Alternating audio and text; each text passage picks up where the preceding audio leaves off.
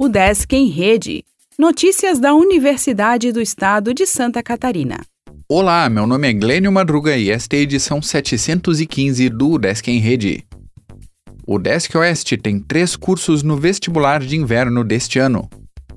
A UDESC está com prazo aberto para inscrições gratuitas no vestibular de inverno 2022. São duas formas de avaliação para 1.040 vagas em 37 cursos de graduação, todos gratuitos. Faça sua inscrição em udesc.br/vestibular até o dia 6 de junho e confira outros detalhes no edital. No Centro de Educação Superior do Oeste, há 79 vagas para enfermagem e zootecnia em Chapecó e engenharia química em Pinhalzinho.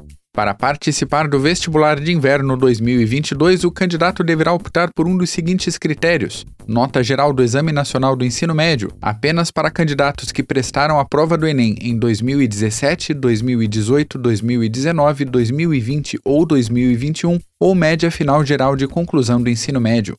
Veja mais detalhes sobre formas de avaliação no item 3 do edital. Nas vagas de cada um dos dois critérios, há reserva de 30% pelo Programa de Ações Afirmativas da UDESC, sendo 20% para os candidatos que fizeram todo o ensino médio na rede pública e 10% para candidatos negros. As inscrições serão homologadas a partir de 29 de junho e a primeira chamada ocorrerá a partir de 12 de julho. Os aprovados ingressarão no segundo semestre letivo de 2022, que iniciará em 15 de agosto. Bibliotecas da UDESC ganham melhorias de cerca de um milhão de reais. Através do Equipa BU foram adquiridos tablets, scanners, computadores e notebooks para uso pela comunidade acadêmica. O Desk disputa a final do Prêmio de Inovação Catarinense. A administração empresarial realiza sua jornada acadêmica.